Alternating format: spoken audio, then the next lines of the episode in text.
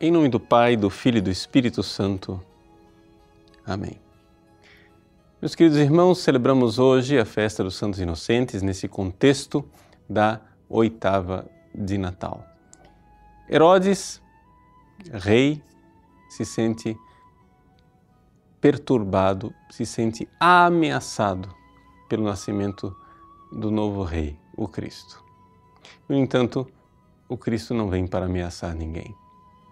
Vejam, é interessante como existe verdadeiramente um antagonismo entre o homem e Deus quando nós não aceitamos o Cristo que vem. Esse antagonismo, essa luta, essa guerra, essa coisa de nós vermos em Deus o nosso inimigo, já estava lá desde o início, desde Adão e Eva. É uma das mais terríveis verdades da alma humana. Naquela tarde em que Adão e Eva pecaram pela primeira vez e Deus desceu eh, na brisa da tarde para encontrar-se com o um amigo Adão, Adão comportou-se como inimigo e se escondeu no arbusto. Ali, nesta agitação interior de Adão, nós vemos a agitação interior de Herodes, nós vemos a nossa terrível agitação quando nós estamos em pecado mortal. Veja, ninguém consegue enxergar a própria alma.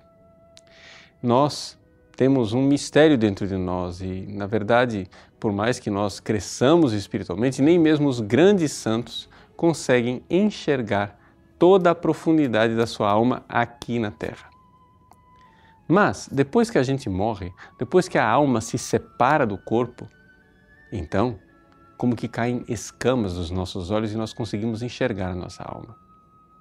No caso das pessoas que morrem em estado de graça, ou seja, na amizade com Deus, esta amizade se revela, você vê, você começa a se ver como profundo amigo de Deus que quer se encontrar com Ele, que quer estar com Ele.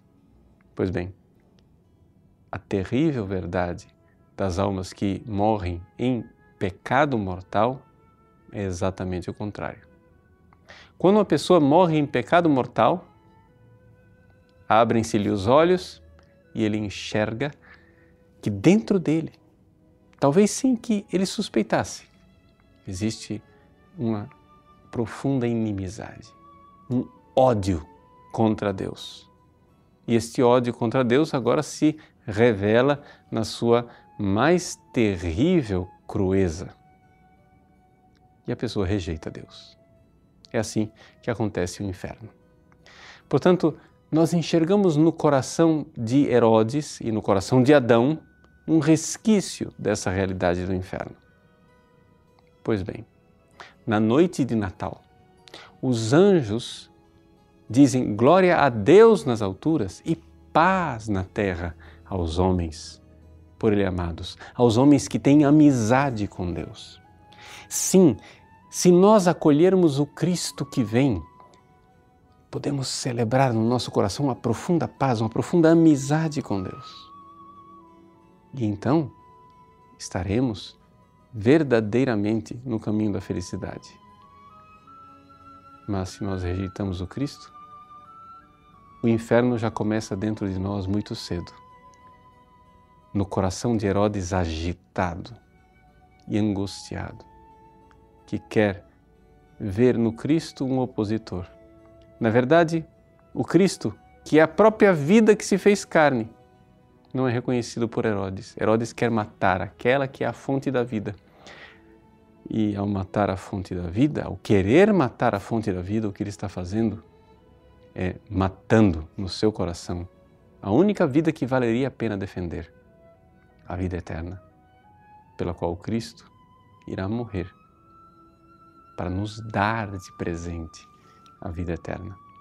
Então, nesta oitava de Natal, se você ainda não fez isso, se você ainda não celebrou o Natal como deveria, se confessando e se preparando é, para uma boa comunhão, aproveite agora. Vai, vá correndo, vá correndo para o confessionário. Celebre a amizade com Deus exorcize este inimigo que está dentro de você. E paz na terra aos homens de boa vontade. Deus abençoe você. Em nome do Pai, e do Filho e do Espírito Santo. Amém.